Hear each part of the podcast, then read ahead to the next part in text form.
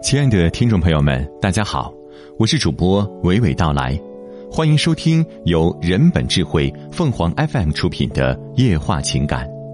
大哥的爱，我的大哥是一个极其平凡又普通的人，识字不多，话也少，但心地善良。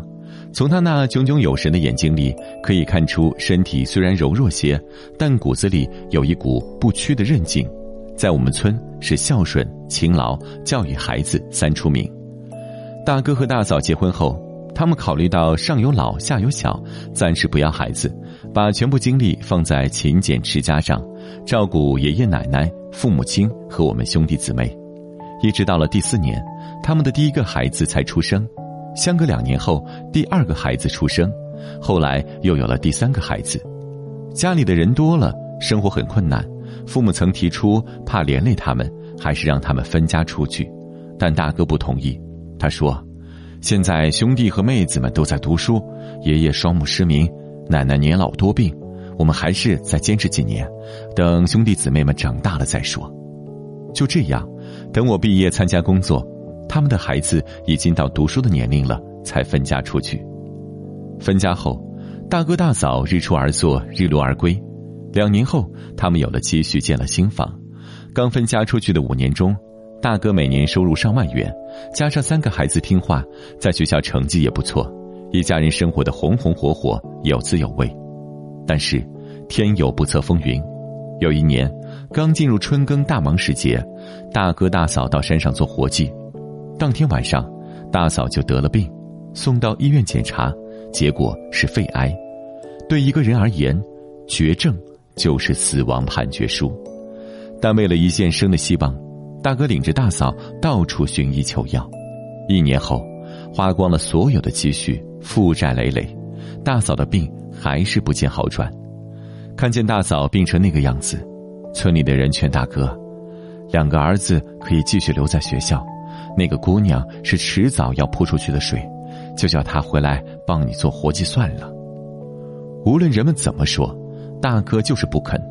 不久，他的大儿子考进省属一所中专学校读书，大女儿也上了初中，小儿子在村完小住校。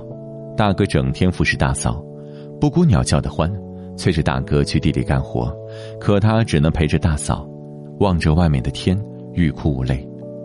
大嫂一病就是两年，在这两年里，大哥对大嫂不离不弃，悉心照顾，自己学会了打针。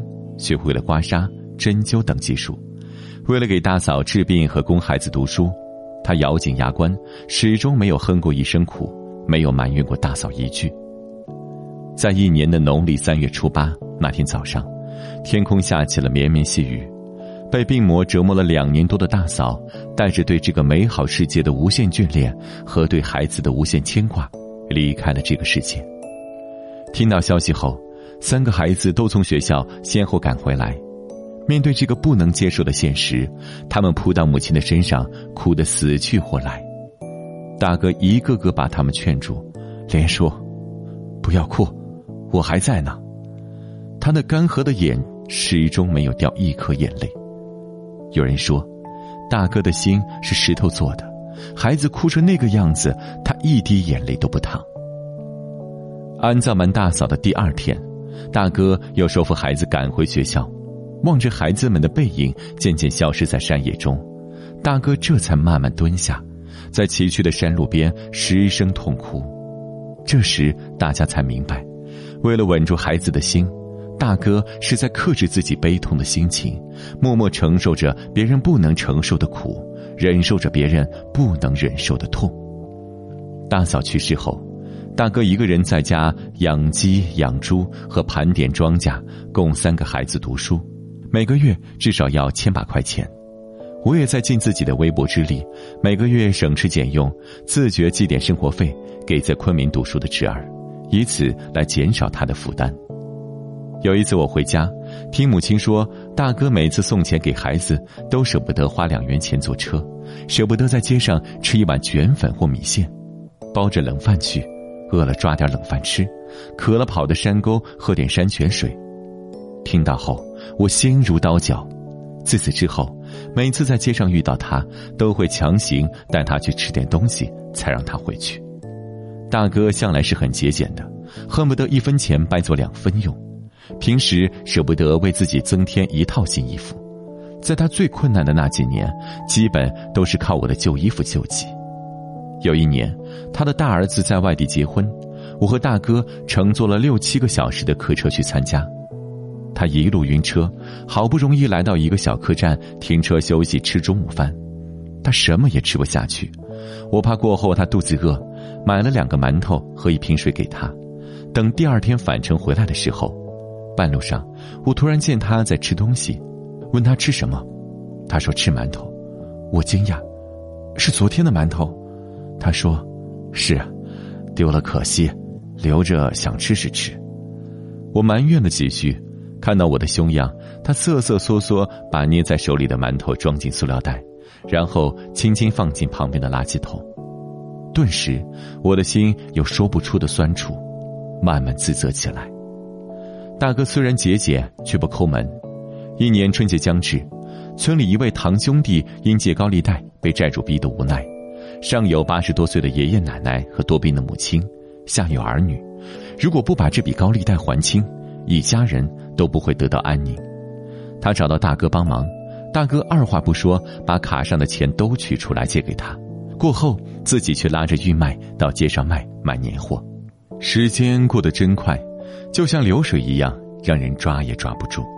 现在，我们兄弟姊妹各奔东西，大哥的儿女也已经全部长大成人，都在外面为生活而奔波，老家就剩下大哥和新的大嫂了。每年过年过节，他都会提前一一打电话给我们，叫我们都回老家聚一聚。每当回家看到那间发霉的老屋，还有大哥脸上不断加深的皱纹，好像又听到了父母亲的谆谆教诲，让人无法释怀。